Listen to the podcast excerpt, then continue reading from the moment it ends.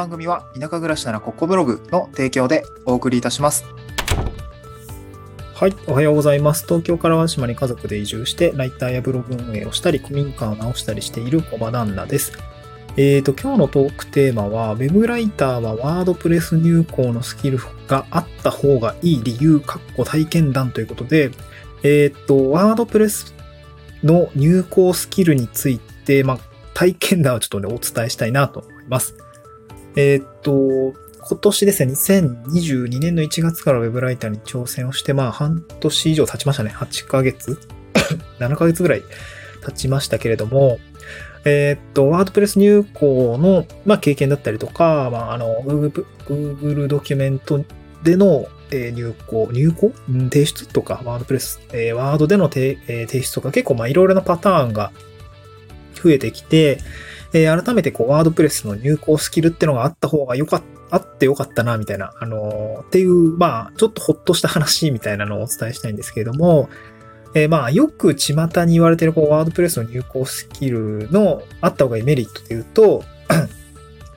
あの、まあ、巻き取れる仕事が増えますので、単価が上がるよね、とか、えっ、と、その手を挙げて、こう、なんだろう、受注できる案件数が増えますよねっていうことがあると思います。まあ、これはもうその通りで単価アップ、巻き取れる仕事の単価アップと、えー受注率アップは非常に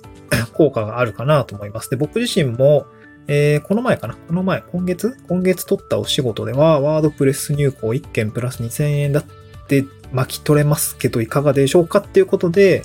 えー巻き取ったお仕事がありました。で、1記事2000円の記事単価アップですね。1記事5000円ぐらいの 記事、ん？記事作成のお仕事だったんですけど、ワードプレスまで巻き取って、えもう公開までできるようにしておきます。プラス2000円です。ってことで提案したら、ああ、じゃあそれでお願いします。助かります。ってことだったんで、えーそちらでやりました。で、だからもう、えー記事単価で言うと7000円超えるって感じですね。7000ですね。まあ、あと細かいところで言うと画像選定まで巻き取ったので、1件200円、えー画像3枚ぐらいで600円で7600円の記事単価です、みたいな感じまで結構ググッとこう単価アップにつながったっていう感じがありました。で、まあ、こういう感じで単価アップのワードプレス入稿の、えーメリットが一つありますし、二つ目がその受注できるお仕事っていうのも増えます。で、僕ちょっと今日言いたかったのは、あの、そこじゃなくて、ワードプレスの入稿スキルがあった時に、なんていうかな、あった方が良かったって、ほっとしたっていう感じなんですけど、ほんまに技術的に、あの、入稿スキルがないと、あの、クライアントさんのワードプレス入稿の時に、どこ設定したらいいかわかんないっていうことがですね、あり得たなと思って、ちょっと本当に危なかったなと思いました。まあ当然ググりながらやりゃいいんですけども、そう、ワードプレスって、あの、原理原則というか、その、ワードプレスだと今だって言えばワードプレスバージョン6.0とかね。であれば、ブロックエディターが主流で、なんかこう、なんか同じパーツよく見かけると思うんです。で、それを使って、例えば見出し設定したりとか、あの、リスト、あの、点、なんだろう、箇条書きの点々使ったりとか、えパーマリンク設定あの、URL、あの、普通にワードプレスで入稿しちゃうと、パーマリンクって言って、あの、URL の最後の部分、日本語のままになっちゃったりするんですけど、それだと、あの、シェアした時やたら URL 長くなっちゃうんで、あの、ちゃんとアルファベットにするとかね。なんかそういうところの設定が、あの、マニュアルとか、クライアントさんもマニュアル用意してなかったので、マニュアルとかじゃないんだけども、自分でワードプレスを運用していれば、ブログ を運用、運用していれば、当然やっていることであるまあ、名もなきスキルみたいな、あの、ワードプレス入稿って一言に包含されてるんですけど、一個一個は実はそういう設定スキルみたいな、まあ、気づくスキルというか、そういうものがやっぱり必要だったし、で、僕自身もそのワードプレスって、えー、何社か、あの、触っていたりはするんですけど、えっと、各会社さんによって、あの、使っている、えーテーマですよね。えー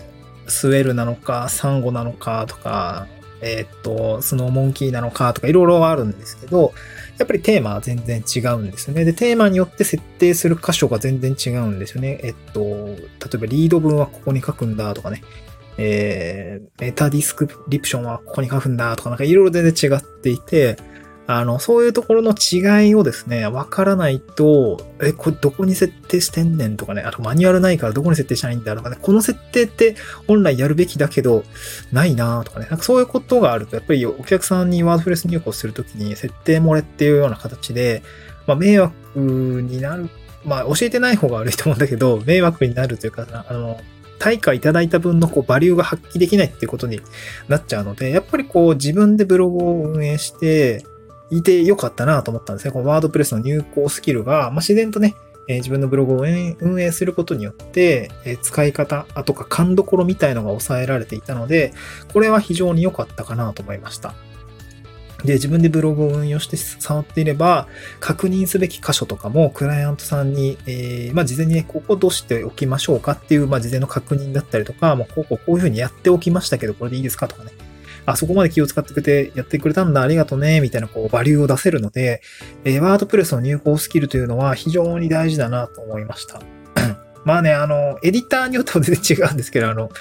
あの、Q エディターっていうんですかね、なんて言うんだっけ？うんと、ちょっと、最近はね、グーテンベルグってあの、エディターが主流、ブロックエディターが主流なんですけど、もう一個の名前なんだけど、あの、旧型のやつとかもあるので、まあ両方できた方がいいんですけど、やっぱりこれからワードプレス触るん触るとか、ウェブライターに調整するんだったら、まあ、今のこう状態、まあ、グーテンベルクのエディターだったりとか、ワードプレス6.0以上のものの、あの、設定を触ってみて、どこにどういう設定があるんだみたいなのを把握しておくと、えー、クライアントさんに、まあ、価値提供できるのかなと思いました。はい。えー、今日はそんな感じですかね。あの、結構、パッとした内容でございました。ワードプレスの入稿スキルがあった方がいい体験談という内容でございました。今日スタンド F の概要欄にブログの記事貼り付けておりますので、そちらも、えー、そちらですね、えっと、まあ、ウェブライターの仕事ってこんなお仕事ですよっていうような内容を、えー、貼り付けておりますので、えー、ウェブライターに興味がある方はですね、具体的な仕事内容ってどういうことなのとかね、まあえー、そこでは SEO 記事の受注したお仕事内容だったりとか、ホワイトペーパーのお仕事の受注の内容だったりとか、えー、あとインタビューライティングのお仕事の受注内容だったりとか、いろいろ書いてますね。あとは田舎で意外と仕事取りやすい、あの、地域ライターというお仕事のお話も解説しておりますので、そちらの内容もですね、ぜひ、あの、ブログ記事で参考にしてみてください。また次回の収録でお会いしましょう。バイバイ。